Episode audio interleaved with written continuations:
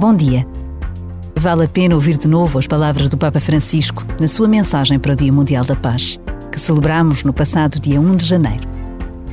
Os grandes desafios sociais e os processos de pacificação não podem prescindir do diálogo entre os guardiões da memória, os idosos, e aqueles que fazem avançar a história, os jovens.